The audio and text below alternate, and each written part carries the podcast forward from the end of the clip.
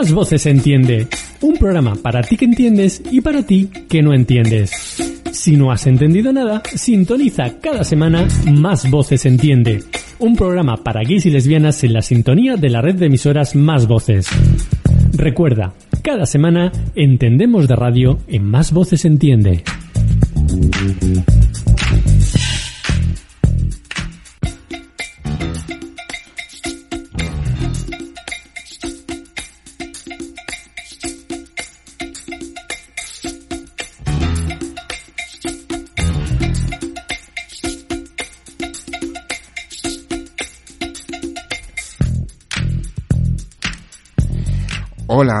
Buenas tardes, ¿qué tal? Una semana más, un viernes más, más voces entiende. Este es vuestro programa LGTB semanal, ya sabéis. Yo creo que ahora mismo es el más antiguo que se está haciendo en España. 16 añitos ha cumplido Más Voces entiende.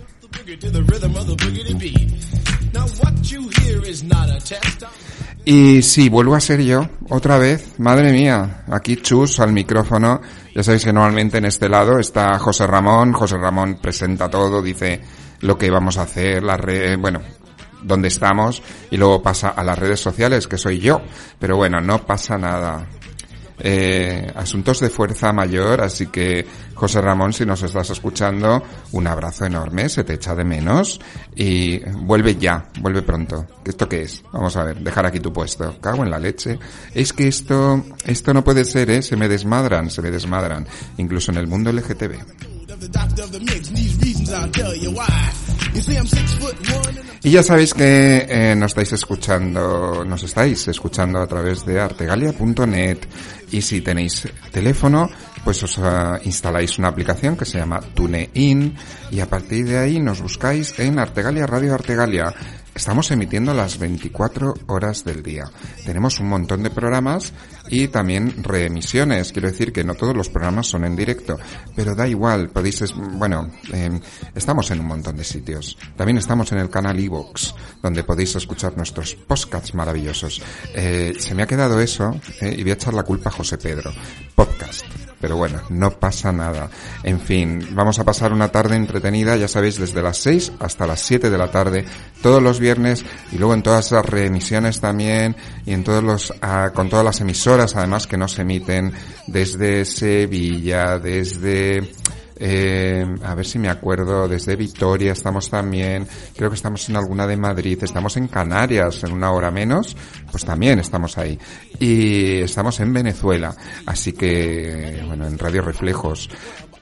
Y bueno, que la radio es así. Ayer celebrábamos el Día Mundial de la Radio y bueno, pues ya sabéis que este, este fue el programa eh, con lo que con lo que todo comenzó aquí, con lo que Artegalia eh, dio paso a estos 16 años, eh, 15 años realmente que cumple Artegalia este año también.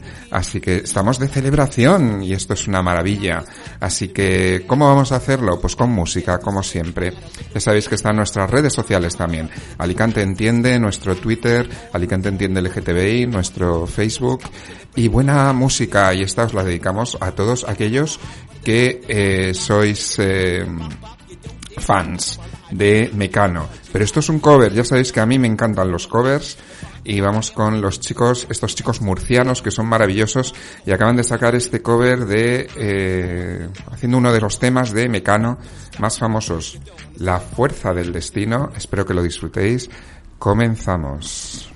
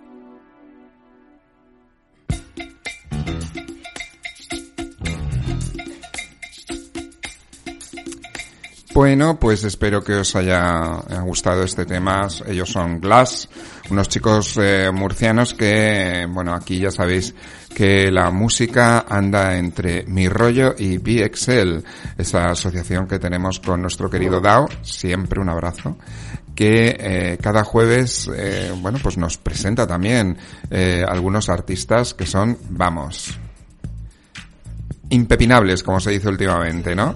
Así que nada, bueno, vamos a darle un poquito de caña al asunto porque hoy en el programa eh, pues hemos recibido una visita muy interesante. Y es que vamos a hablar de un proyecto eh, pues que, que nos ha parecido muy nos ha parecido muy chulo. A ver que me llega el aquí está. Eh, bien vamos a hablar eh, pues con con un chico que nos ha venido, que se llama... Yo ahora voy a empezar a, a, a, utilizar... Sufro, sufro un poquito de, no sé, de algo, de que me hace olvidar las cosas. Entonces tú no te preocupes, que te llamaré a mejor Pablo, Ernesto o algo así, pero eres Enrique. ¿no? Ahí está. Hola, ¿qué tal? ¿Cómo estás? Muy buenas. Bueno, tú acércate bien al micro, que la gente no me diga, es que no lo oímos se te oye perfectamente. Y vamos a hablar con, eh, bueno, tú eres, eh, yo creo que te vas a presentar, que así lo vamos a hacer más fácil. y así nos hablas un poquito de qué es la OCA, porque me encanta esa pregunta y ahora van a pensar la gente que es que vamos a jugar a algo. Entonces, ese no es la intención. os recuerdo que estamos en un programa LGTB, pero él nos viene a hablar pues de la OCA. Hola, ¿qué tal Enrique? Fenomenal, muy buenas tardes a todas y todos. Soy Enrique Coronel, eh, presidente y uno de los fundadores de la OCA. Y OCA es una organización de cooperación eh, autogestionada. Eh, somos una asociación sin ánimo de lucro y estamos llevamos activas desde el 2015. OCA nos dedicamos al trabajo con personas con diversidad funcional, en especial con personas con diversidad intelectual en países empobrecidos. Y también trabajamos con las familias y con personas en riesgo de exclusión social. Muy bien. Eh, ¿Habéis visto? Si lo explica mejor que yo. Entonces, ¿para que voy a molestarme yo en daros una explicación larga y a lo mejor equivocada? Y así tenemos, eh, tenemos toda esta información. Él ha venido, eh, bueno, tú has venido aquí a, hasta, hasta nuestro estudio de Artegalia porque eh, vamos a enlazarlo así, es que el miércoles que viene eh, en nuestra sede de Alicante Entiende eh, das una charla. Exacto. Vais a estar dando una charla eh, de la cual luego vamos a contar más cositas eh, porque creo que va a ser muy interesante. Esto, va a ser sobre las cinco y media, creo que es. A las cinco y media, sí, el miércoles 19. El miércoles 19 en la calle Serrano 5. Ya sabéis que es el Centro de Asociaciones y Voluntariado del Ayuntamiento de Alicante. Ahí sabéis que tenemos nosotros nuestro, nuestra sede, nuestro despacho y donde, bueno, pues nos va a contar cosas muy interesantes. Pero eh, yo creo que nos vas a contar un poquito eh, por, por qué era necesario que la OCA existiera y cuál es vuestra, vuestro trabajo, vuestra misión. Vale, pues respondiendo un poco a tus preguntas, era necesario la existencia de la OCA porque desde OCA queríamos crear otro tipo de cooperación internacional, otro tipo de cooperación internacional que no estuviera ligada a los intereses de terceros. Cuando hablo de terceros me refiero a instituciones, eh, instituciones, estados, eh, a, nivel de empresas, porque por ejemplo OCA no recibe ningún tipo de subvención de ningún gobierno, etcétera, ni instituciones internacionales y eh, se basa en la autogestión.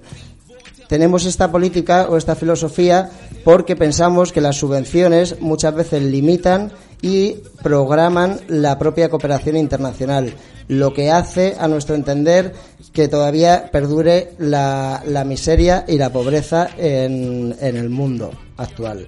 Entonces, esa es el principal, esa es la principal razón por la existencia de OCA, la creación de otro tipo de cooperación que salga un poco de la, de la sociedad civil y que no esté ligada a ningún interés, que sea una cooperación de personas, de persona a persona. Muy bien, muy bien. No sé, yo estoy muy atento, ¿eh? Yo, que a mí me gusta que me contéis las cosas y así la gente se queda con, con, con se empapa con más información. Eh, vosotros estáis, eh, es que hemos tenido una conversación antes muy interesante. Eh, aquí lleváis poquito tiempo. Sí. Eh, por esta zona, eh, pero bueno, eh, vuestra función ahora mismo está repartida entre eh, tres ciudades, creo, ahora mismo. Exacto.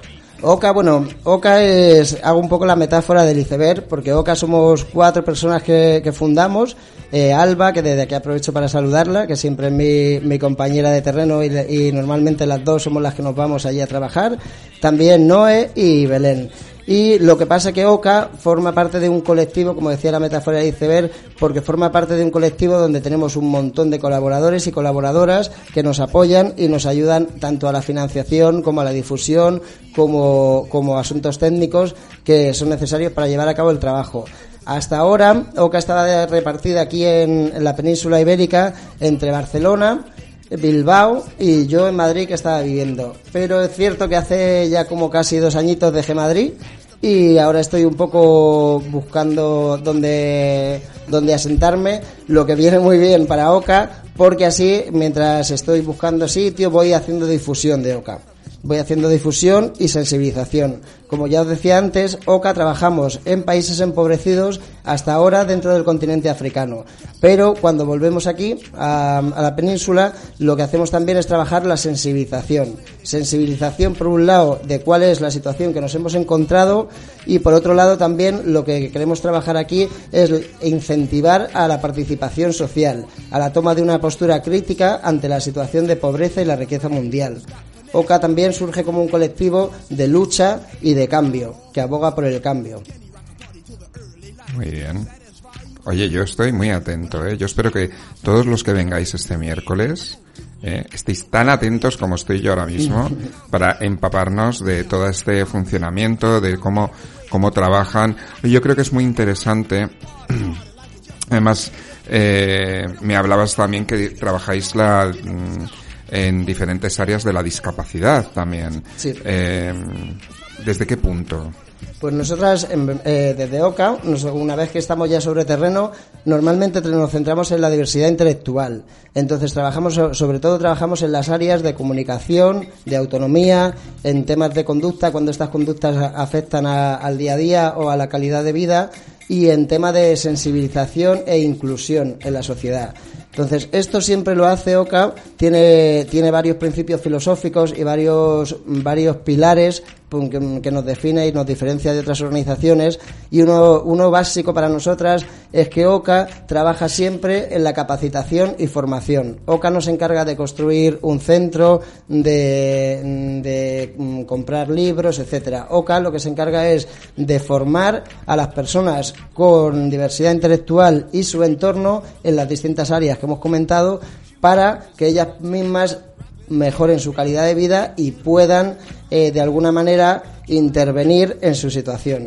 Al mismo tiempo que estamos haciendo esto, eh, estamos trabajando con todo el entorno, toda la sociedad, allá donde vamos, para la inclusión de estas personas. Todo esto lo hacemos con sensibilización, utilizamos mogollón de material, por ejemplo, audiovisual, mogollón de fotos, porque muchas veces ya sabemos que las imágenes valen más que las palabras, entonces muchas veces, según en la cultura que nos encontremos, poner un vídeo de una persona con diversidad intelectual, por ejemplo aquí en, la península o en cualquier otro país, es mucho más eh, práctico que hablarlo, porque muchas veces, por ejemplo, en Mozambique nos pasaba que la gente eh, de alguna manera no confiaba tanto en nuestras palabras hasta que ya pasados muchos meses empezaron a de alguna manera pues empezaron a confiar no entonces nosotros les decíamos que había por ejemplo personas con síndrome de Down que, eh, aquí eh, trabajaban que, mm, que mm, se casaban tenían hijos tenían una vida totalmente independiente y allí por ejemplo muchas personas nos decían no eso no puede ser entonces por mucho debate que hacíamos, muchas vueltas, mucho que buscábamos el prisma para explicarlo de nuevo, de repente el día, nos dimos cuenta que el día que llegamos con un vídeo dijimos, mira, esto es una persona de, de España, o esto es una persona de África del Sur, o esto es una persona, y entonces cuando lo vieron, ahí cambió un montón. Esas son más o menos las áreas que trabajamos. Como te decía, nosotras llevamos muy poquito, que empezó en 2015. Hasta ahora hemos hecho una intervención, una acción social, que nos gusta empoderarnos bastante del lenguaje y salirnos un poco del lenguaje de, de las ONGs y hablar de acciones sociales, porque, como decía antes, OCA eh, aboga por el cambio. Entonces, nuestra acción social que llevamos a cabo en Mozambique fue en el 2017 y duró como siete meses. Allí eh, hicimos principalmente eh, tres proyectos. Uno de ellos con diversidad intelectual, que se dividió tanto en, un orfanato como en una aldea que había al lado que se llamaba Morrebue. Otro lo hicimos con la Asociación de Personas Afectadas por Lepra, ALEMO. Y el tercer proyecto lo hicimos con Blanda, que es la Asociación de Personas LGTBI de Mozambique. Todos estos proyectos, excepto el tercero, el del colectivo LGTBI, los hicimos en colaboración directa con Semillas de Esperanza, que es una organización que lleva allí desde 1995. Desde más, prácticamente desde que se acabó la, la guerra civil de Mozambique, si es que podemos hablar en términos de que se ha acabado, porque eso no es real. Pero eh, oficialmente o internacionalmente eh, se acabó ahí y estuvimos en colaboración con ellas y, duró el proyecto duró siete meses, pues seis meses y pico. Igualmente, de todas formas, cuando se os presenta un proyecto, eh, digamos que cuando o cuando decidís ir a algún sitio, eh, ¿qué, tiempo de, reacción y de trabajo os dais? Quiero decir, porque habrá gente que me imagino que pueda ser muy cerrada de mente, pero hay otra gente que está dispuesta a colaborar y a trabajar. Eh, ¿qué, qué, qué plazos? Porque, claro, tampoco vais a estar perdiendo, digamos, seis meses, un año, ¿no? En un sitio donde veis que los resultados no son lo que a lo mejor lo que estabais buscando, lo que lo que vosotros ofrecéis. No sé cómo os planteáis eso. Pues nos lo planteamos, o sea, para llegar a esta, a esta cuestión, lo que hacemos desde el principio es una, una identificación del propio terreno. esa identifica, en esa identificación, básicamente, eh, entre, aparte de hacer como un estudio antropológico, de ver si realmente nuestra, nuestras acciones tienen cabida en, en la cultura donde vamos, también lo principalmente lo que hacemos es hablar con, con las personas con las que vamos a trabajar. Y de ahí una pregunta tan sencilla como, ¿tú esto lo ves bien? ¿Tú esto lo necesitas? ¿Crees, una, ¿crees que es una dificultad que, que, te gustaría trabajar? Entonces, partimos siempre de la voluntad y siempre de, de las propias personas con las que vayamos a trabajar. Por eso insisto que OCA, por ejemplo, nos decide, vámonos a Zimbabue y nos vamos en el año que viene, que hemos visto que ha habido una hambruna y se necesita. No. OCA, si va a ir a Zimbabue, Anteriormente va allí un tiempo de dos, tres meses, Ajá. hacemos toda la identificación. En esa identificación lo único que, que, estamos realizando es una toma de datos, un montón a través de un montón de técnicas como entrevistas, cuestionarios, etcétera, para posteriormente hacer una valoración y ver cuáles son necesidades, dificultades que podemos abarcar o podemos trabajar y con quién lo vamos a hacer. Con quién, cómo, dónde y respondemos un poquito a todas las preguntas. Pues eh, vamos a seguir en un momentito, vamos a tomarnos un respiro, vamos a hacer el primer corte así, vamos poniendo música también, porque yo creo que esto va a ser una charla mm, como que un poquito más larga de lo normal, ¿no? Esas entrevistas además que nos apetece por toda la información que, toda la información que nos traes, básicamente, que creo que es, eh, que es necesaria e importante. Eh, vamos a escuchar un poco de música y volvemos aquí en la sintonía de Arte Galia Radio. Más voces entiende, no te lo pierdas.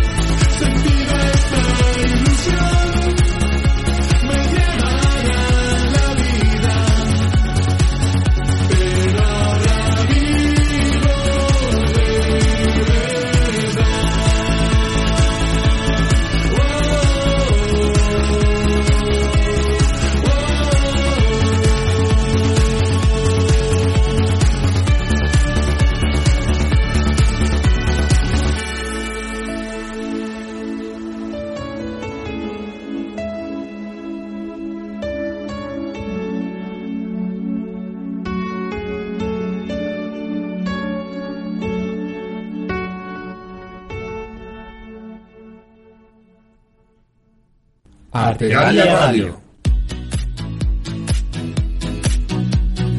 Tu radio comunitaria, libre, reivindicativa, arte, cultura, mundo LGTBI, noticias, actualidad. Todo esto y mucho más lo tienes en Artegalia Radio. 24 horas al día de emisión por Internet. Artegalia pertenece a la red estatal de medios comunitarios. Una radio de hoy para el público del siglo XXI. Más de una década emitiendo para ti. Escúchanos a través de artegalia.net y TuneIn Radio y síguenos en las redes sociales. Facebook, Artegalia Alicante, Twitter, Artegalia, Instagram, Artegalia. Artegalia Radio, tu radio online. Artegalia Radio.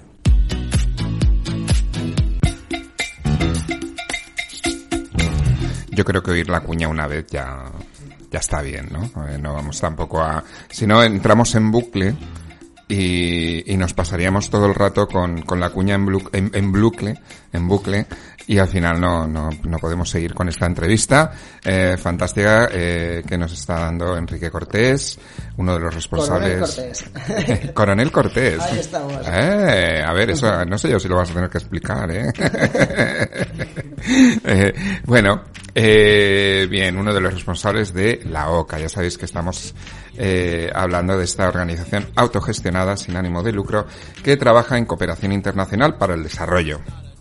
Yo esto lo he leído y así lo he contado, ¿eh? para que luego no digáis qué bien habla este chico, qué bien lo explica todo. Yo también aprendo las cosas, ¿eh? En fin, oye, eh, una de las cosas eh, también que creo que son importantes es, eh, has, has dicho algo que a mí me llama, me llama, eh, eh, me, o me, me involucra directamente porque has hablado de autogestión, autofinanciación, entonces, porque eh, eh, no, no recibís ayudas, no, no acudís a subvenciones, me imagino. Es que me suena tanto. Ese es uno de no- nosotros, nuestro colectivo es básicamente como se está moviendo últimamente, bueno, últimamente, los últimos 15 años. Pocas subvenciones eh, hemos tenido, yo creo que cero, eh, al fin y al cabo, y nosotros nos autofinanciamos también. Creemos que también es un poco el, eh, creemos en, en la libertad de movimiento a la hora de no tener que darle explicaciones ni, ni, ni tener que eh, razonar con nadie a la hora de... Cuando hablo de nadie es de, de esos estamentos, ¿no? Eh, gobiernos y tal para explicar, bueno, estos son, nosotros nos movemos con donaciones y con, con ayudas, por lo cual me imagino que, no sé si es- esa es vuestra manera, ¿no? Vuestra financiación. Sí, te cuento un poquito de la financiación de OCA, ya que, ya que es una, una de las áreas de trabajo donde, donde más curro le damos y donde más orgullosos estamos, sobre todo de, de los círculos de, de allegados, de amigos, de co- colegas y colaboradores que nos apoyan. OCA, como hablábamos, creemos en la autogestión y sobre, sobre todo en la autofinanciación. Como bien decías tú, para tener libertad total de movimiento, tanto lugar como como métodos, etcétera, de lo que queremos hacer, pero también para no estar trabajando de alguna manera indirecta para unos intereses que nosotros no queremos. Por ejemplo, en tema de cooperación internacional, y no me salgo mucho del tema, pero en tema de cooperación internacional eh, hay una línea muy delgada entre la cooperación internacional, como decía, y el comercio internacional. Hay muchas veces que los países del norte, como le llaman, a mí me gusta llamarle países enriquecidos, hay muchos, muchas veces que estos países comienzan con, una, con un- unos proyectos de cooperación en X país, normalmente empobrecido, y en cuestión de 3-4 años ese propio país mete sus empresas de construcción, sus empresas de, gestión de recursos medioambientales, sobre todo si ya no vamos con el tema del petróleo, con el tema de, del gas, etcétera. Pero vamos, tampoco hay que irse muy lejos para ver, por ejemplo, que en el Estado español ocurre lo mismo. En Mozambique, te pongo un ejemplo, no te voy a poner años concretos porque me puedo equivocar, pero te pongo un ejemplo. Si la cooperación española eh, comenzó en Mozambique en el 2000, en el 2003 ya estaban las empresas del Estado español allí trabajando. Entonces, para nosotras muchas veces vemos que esa línea es tan delgada y que realmente no sabemos para quién y, para qué estamos trabajando que directamente nos salimos del tema de las subvenciones, nos salimos del circuito establecido de la cooperación. Por eso lo que te comentaba al principio de la entrevista, la necesidad de crear otro tipo de cooperación. respondiendo un poco a tu pregunta, OCA se financia a través de, sobre todo, mogollón de actividades culturales, actividades musicales. Nosotras nos apoyamos mucho en conciertos en conciertos, hacemos muchos conciertos, tenemos, eh, venimos del circuito también de centros sociales, centros sociales ocupados, hay que, eh, y eh, venimos de este circuito a, a, lo largo del Estado español. Entonces, también la gente de OCA tenemos ya nuestros añitos, aunque parezca, parezcamos tan jóvenes y tersas, aquí hay algunos añitos por debajo. Ah, está, bien, está bien, está bien, no te quites el mérito. Muchas gracias. Y entonces llevamos, tenemos mucha experiencia y sobre todo tenemos muchos lazos de unión, lazos de unión con, con colectivos que nos apoyan directamente. Por ejemplo, mañana, mañana sábado, hay un concierto en Bilbao que está organizando Alba, que es mi compañera de OCA, una de ellas, y hay un concierto en Bilbao también para financiación. También, por otro lado, aparte de los conciertos, montamos, hacemos cenadores o comedores que, pues básicamente, ofrecemos comida, bebida, mm, etcétera, y por, normalmente por la voluntad, entonces ahí aprovechamos para sensibilizar, para repartir todo el material, como ya has visto que, que traemos, los trípticos, para hablar un poco de qué es El trabajo que hacemos y de ahí también vamos sacando un poco de, de dinero o de apoyo económico. También nos apoyamos en la música electrónica. Desde, por ejemplo, en Madrid tenemos un colectivo del que formo parte, se llama el CAS, y hoy quiero aprovechar porque hoy es el cumpleaños del CAS y ah. hacemos cinco años. Felicidades. Hoy hacemos cinco años y, y, también hacemos, pues nos apoyamos en la música electrónica y en, y en, en centros o espacios donde nos, nos pueden dejar para ir sacando un poco la financiación. Por otro lado, también nos, pasa un poco como, como, a vosotros, Alicante Entiende, recibimos alguna donación a nivel privado de alguna persona que, nos apoya. También he de decir que, que, las donaciones de OCA son totalmente puestas a, lupa, como así decirlo. OCA, una de las cosas que tenemos es eh, que le damos mucha importancia a la ética y a la, moral, y, a la moralidad. Entonces, toda persona que quiere donar a, a OCA pues analizamos un poco cuál es la intención, cuál es el tal. Mm, por ejemplo, OCA de momento no hemos aceptado ninguna, ninguna subvención de una empresa como tal y si lo hacemos siempre va a ser de empresas que tienen un, un lado crítico, una política y una filosofía. También otra cosa que os quiero presentar, porque además en cuestión de una semanita va a salir y aquí en Alicante, eh, Alicante capital y también provincia, en la ciudad de Elche, vamos a lanzarla eh, hacemos una campaña que está en la segunda que hacemos que se llama Danos vidilla con tu calderilla.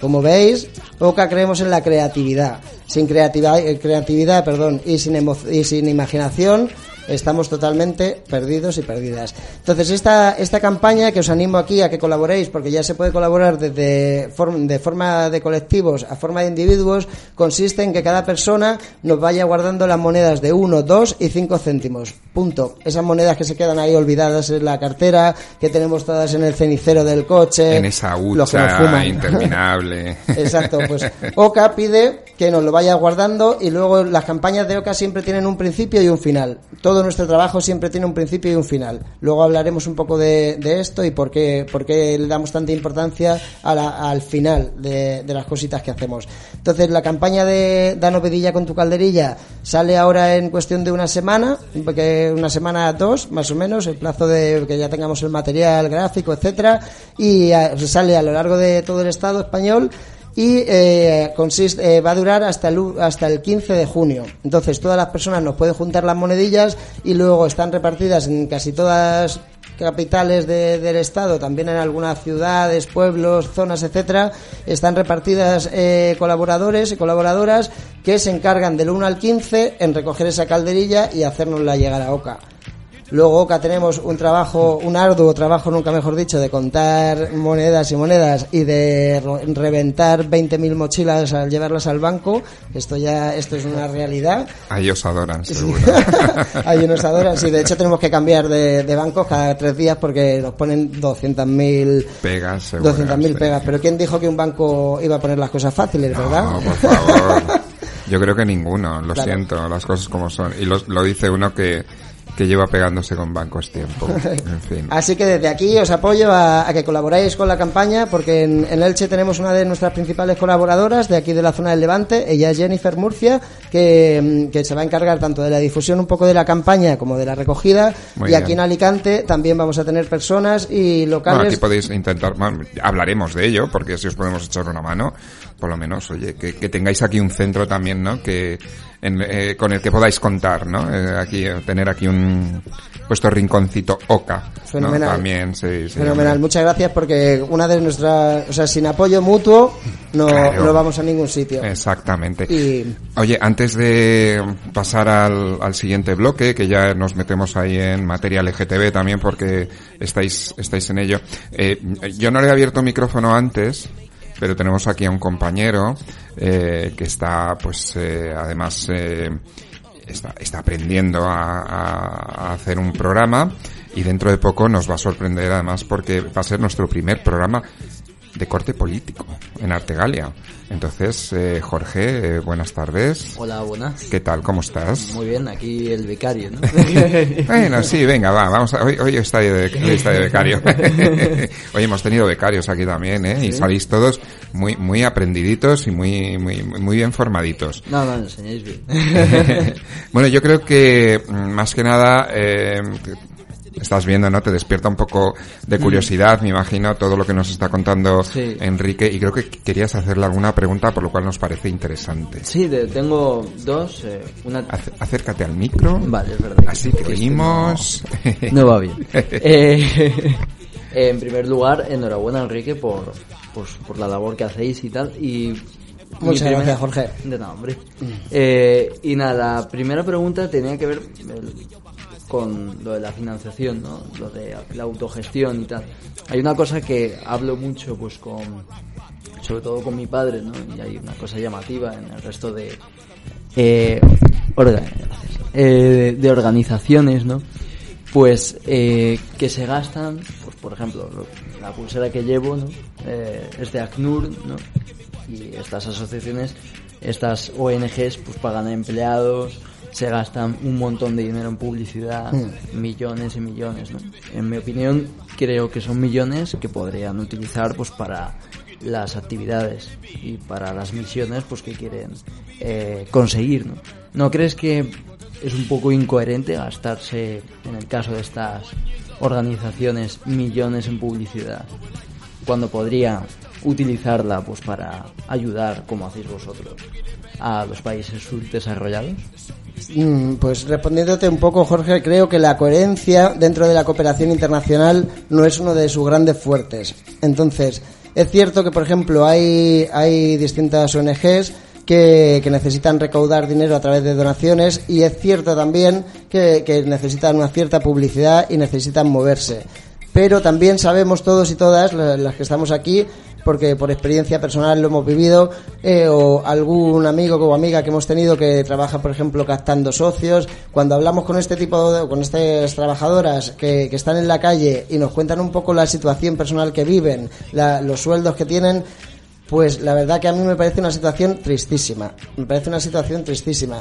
Me parece también que muchas campañas de, de publicidad que se hacen a través de, estas ONGs, estas grandes, normalmente siempre que hablamos de esto, como tú bien decías, millones de, de, de euros o, miles de euros en publicidad, hablamos de ONGs grandes, ONGs bastante grandes que no han salido de la noche a la mañana, que llevan muchos años, normalmente desde los 60, 70, y, y que llevan trabajando en una tónica que actualmente, para mí personalmente, y creo que aquí sí podría hablar para la OCA, se nos pierde mucho cuál es su objetivo y cuáles son sus formas de trabajo.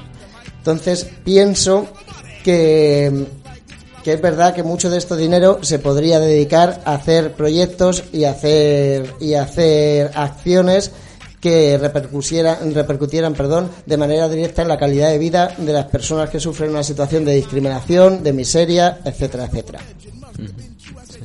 Eh, luego también quería preguntarte, eh, aprovechando que una de las que, te- que- que se te cae todo. Eh, que se me cae todo. Eh, una de las misiones que tenéis pues es eh, concienciar en los países enriquecidos de la pobreza, ¿no? Que hay en, en los países africanos, ¿no? en los países subdesarrollados, eh, parece que aquí, pues en España hay partidos políticos eh, que, que, por ejemplo, el otro día lo escuchaba en la sesión de control al gobierno, ¿no? No me acuerdo qué diputado lo decía, ¿no? Pero este partido en concreto, pues durante la campaña acudió a eh, barrios, a barriadas, pues que había niños inmigrantes, niños sin hogar, eh, que se llama MENA, ¿no? ¿Qué opinas tú de ese comportamiento, ¿no? de esa actitud y de, esa falta de concienciación, no solo por parte de estos políticos, sino por parte de sus votantes, ¿no? Pues mira, desde, yo aquí sí que te voy a responder para no, no meter a mis compañeras en, en mi propia opinión, te voy a responder como, como Enrique Coronel Cortés. Yo opino que, o sea, te- me estás preguntando sobre el discurso de odio, me imagino que, que ciertos partidos se están vertiendo y creo que a día de hoy, siglo XXI, 2019, esto debería ser totalmente, mm, o sea, no debería ocurrir. Nosotras, por ejemplo, yo siempre he tenido una filosofía antirracista, también he tenido una filosofía antifascista y aquí, por ejemplo, eh, desde OCA también abogamos, porque abogamos por, por la decisión personal y colectiva de las propias personas. No, no creemos en los auto- autoritarismos ni, por- ni mucho menos en discursos que nos llevan al racismo o que nos llevan, por ejemplo, al ataque de estos menores no acompañados, donde, donde estamos viendo centros, por ejemplo en Madrid ocurrió, centros que, que, acogen a chavales de, y chavalas que hablamos de 12, 13, 14, 11, 16 años que han sido atacados, incluso ellos mismos, estos individuos, individuas, han sido atacadas en las calles. Estamos hablando de que de alguna manera se está permitiendo, y yo lo digo con todas las, todas las vocales que tiene la palabra, se está permitiendo que haya un ataque directo a, a niños, niñas y adolescentes dentro del Estado español. También está ocurriendo en otros países de Europa, ya sabemos el auge de- del, del fascismo últimamente y también del racismo. Entonces, a mí esto me parece una situación increíble y que te voy a decir un guiño, por ejemplo, para traer un poquito más a lo que estábamos hablando de tal. Si yo esto, por ejemplo, lo cuento en Mozambique o lo cuento en Santo Tomé y Príncipe, país donde estamos actualmente, nadie se lo creería. Nadie se lo creería porque es una eh, es algo salvaje. Y, sobre todo que, que no haya una persecución porque no hace falta yo puedo hablar también de Madrid no hace falta tener mucha información para saber dónde se mueve esta gente cuáles son sus secuaces quién financia a esta gente y quién y a quién se le da un micrófono para alentar el odio y para llevar estas ideas totalmente Mm, no, sabré- no sabría cómo decirlo para no para no herir la sensibilidad de nadie pero estas ideas totalmente incoherentes e irracionales llevarlas a cabo Pues Bueno. muchas gracias, Enrique. Vale. No, gracias, gracias también a ti, Jorge. Han sido preguntas, yo creo que interesantes. Eh, pues para que no os lo perdáis, yo creo que van para, para que veáis cómo, cómo suena la voz de Jorge y es él va a ser el conductor de ese programa de corte político. Creo que teníamos título ya, nombre, ¿verdad? Eh, sí, eh, se va a llamar, bueno, se llama Vamos a centrarnos. Pues vamos a centrarnos, eh, lo tendréis dentro de nada, un programa semanal, matutino, además, eh, donde, bueno, ahí tocaremos el tema político, a ver cómo termina todo esto. Será, será interesante, ¿eh? Será interesante. Yo creo que va a estar bastante bien. Eh, un pequeño descanso y continuamos aquí desde, ¿desde dónde? Artegalia Radio, tu radio online. Artegalia Radio, tu radio online.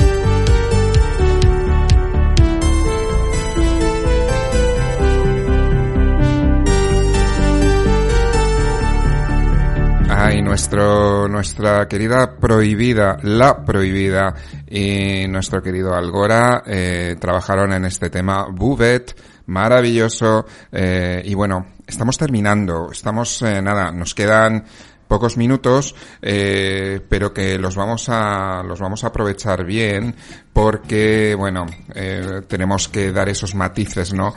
A, a las cosas que, que hacéis aquí en este programa especial. Pues yo creo que ya directamente es el programa especial dedicado hoy todo a la OCA, así no os podéis quejar. ¿eh? O sea, de- de- de- José Ramón te había dicho 15 minutos así, Luego cuando le digas, no, no, si fuera casi la hora, no pasa nada. Pero aquí lo pasamos bien y cuando además son cosas interesantes, que sobre todo eso, pues pensamos que, que hay que daros ese tiempo necesario, ¿no? Agradecidas. Eh, y, y nosotros también, Mm. muy agradecidas por, porque hayáis venido, eh, porque estés aquí con, con nosotras y bueno, eh, cuéntanos un poquito, por resumirlo también, porque yo sé que, pero que es importante, ¿no? Eh, ese apoyo LGTB que estáis dando, ¿cómo, cómo trabajáis en ello? Quiero decir, aquí, fuera, eh, cu- cu- ¿cuál es el planteamiento de trabajo? Vale, te voy a contar, te voy a intentar resumir, por eso que quedan poquitos minutos. El, el apoyo que dimos a la comunidad LGTBI lo, lo hicimos en Mozambique durante el año 2017, que fue cuando estuvimos seis meses ahí haciendo los proyectos. Y básicamente se basó en hacer una presentación del propio colectivo a todas las asociaciones que ya estaban en la ciudad. Fue en la ciudad de Pemba, que es, es un- justo al norte de Mozambique, Ajá. es la zona con más pobreza o, con- o más empobrecida, mejor dicho. Entonces, lo que hicimos fue crear eh, una, unas jornadas de presentación de todas las asociaciones de la ciudad que eh, sufrían discriminación. Para ello juntamos a dos asociaciones de mujeres, una de ellas de mujeres que sufrían violencia machista, otra asociación de personas afectadas por el VIH-Sida, eh, asociaciones de campesinos, asociaciones de, de personas eh, con diversidad física, también con, con- afectadas por la lepra. Entonces lo que hicimos en un principio desde OCA fue organizar eh, la puesta en marcha de un mural, que fue un mural de 27 metros y he de decir que es el primer mural que se hizo en la ciudad, que lo hicimos entre todas y todos, lo pintamos y ponía en el mural, se podía leer por un mundo libre y sin discri- discriminación. Entonces, la acción consistió en hacer el mural y después sentarnos y, comentar cada persona, o sea, cada colectivo, perdón, cuál era su trabajo. Hasta que llegamos al colectivo Lambda, que era el colectivo LGTBI de allí y es, y eh, ahí todo cambió y, de- y se comenzó, eh, se empezó a hablar de qué era la pues qué era la identidad de o sea qué era la identidad de género qué era la orientación sexual si mm, se, tra- se trabajaron conceptos muy muy básicos pero muy necesarios como si la homosexualidad era una enfermedad si era algo de los blancos si realmente eh, la transexualidad podía darse solo en, en ciertas clases sociales, como por ejemplo en los ricos, ricas. Entonces fue una, un- una acción increíble, fue preciosa. De repente hubo gente que tenía set- 60 años que jamás había habido, había oído hablar de, de LGTBI que, que empezaba a hablar y decía, pero bueno, si yo he estado pintando contigo durante media hora y en ningún momento he pensado que podía ser una chica lesbiana, ¿cómo eres lesbiana? ¿Es que las lesbianas son como tú? Le decía, claro, yo soy lesbiana. O cuando, cuando intervi- intervino Rubí, una, una chica transexual de allí, pues ellos flipaban, flipaban y lo, lo, más, lo más bonito de esto es que se crearon unas sinergias entre todas las asociaciones y que Landa fue presentada a la sociedad y a partir de ahí se empezó a construir y a tener una, un nuevo concepto del de las personas LGTBI. Eh, por hacerlo así, be- be- por, por dar ese matiz, ¿no? Que ya que has estado en Mozambique es curioso porque los datos de VIH-Sida son bastante altos. En el sentido, quiero decir, eh, altos, eh, pero mm, diagnosticadas, o sea, son personas diagnosticadas con VIH que realmente no revela su estado durante las campañas de diagnóstico, por lo cual es un número, eh, aún así, eh, Muy creo volátil. que mm, sí, pero pero alto igualmente, quiero decir, o sea, estamos trabajando con cifras eh, de hace año y pico, te hablo de 36% de personas eh, previamente diagnosticadas, ¿no? Que no que no revelan su estado durante las campañas de diagnóstico. Creo que es importante seguir trabajando en esto, ¿no? O sea, también son campañas importantes. Claro, desde luego. Por ejemplo, en este caso Mozambique, Lambda, que lleva trabajando desde el 2002, una de sus, de sus pilares principales es la, la sensibilización en ETS, enfermedades de transmisión sexual y VIH-Sida dando también recursos, información, haciendo pruebas, material preventivo, etcétera, etcétera. Pero también tenemos que decir que en Mozambique, el, al igual que en el Estado español, eh, la- los porcentajes sí que son mucho mayores dentro del mundo LGTBI, en Mozambique están bastante equiparados.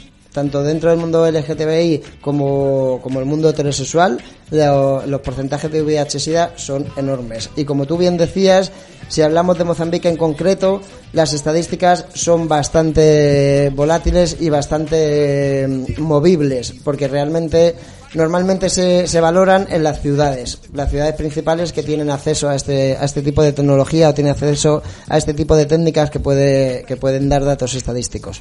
Y ahora ya, básicamente, en un minuto, que nos queda nada, nos vamos ya. Resúmenos qué va a pasar este miércoles en el Centro de Asociaciones y Voluntariado, que es donde está el colectivo Alicante Entiende, este miércoles a las eh, cinco y media. ¿Qué, ¿Qué va a pasar? ¿Qué nos vas a contar? Pues este miércoles os voy a contar un poquito mm, resumido eh, en qué fun- cómo funciona OCA y qué es lo que hacemos y sobre todo vamos a presentar nuestra siguiente acción en Santo Tomé y Príncipe, un país del continente africano que se llama Prisioneros sin rejas. Esta, esta acción eh, va a hablar también de la diversidad intelectual allí y si queréis saber por qué ese título, veniros a la charla. Miércoles, como tú decías, 19. Pero también tengo que aprovechar para decir que justo al día siguiente, jueves eh, 20, en, el, en la librería Café Fahrenheit 451, vamos a hacer eh, la presentación también de la acción social eh, Prisioneras sin rejas. Esta va a ser a las 7, a las 7 de la tarde y en la calle Elda 18. Pues perfecto, Enrique, muchísimas gracias. Muchísimas gracias a vosotras por darnos este espacio y cedernos la voz. Las veces que necesitéis, esta es vuestra casa, vuestra emisora, vuestro altavoz y ya digo, yo creo que nos vamos a ver más a menudo, o sea que yo encantadísimo de que, de que hayas podido venir y nos despedimos un, un viernes más, más voces entiende, eh, se va, se despide hasta la semana que viene. Nos oímos, nos eh, vemos el miércoles y chao, que lo paséis bien. Hasta la próxima.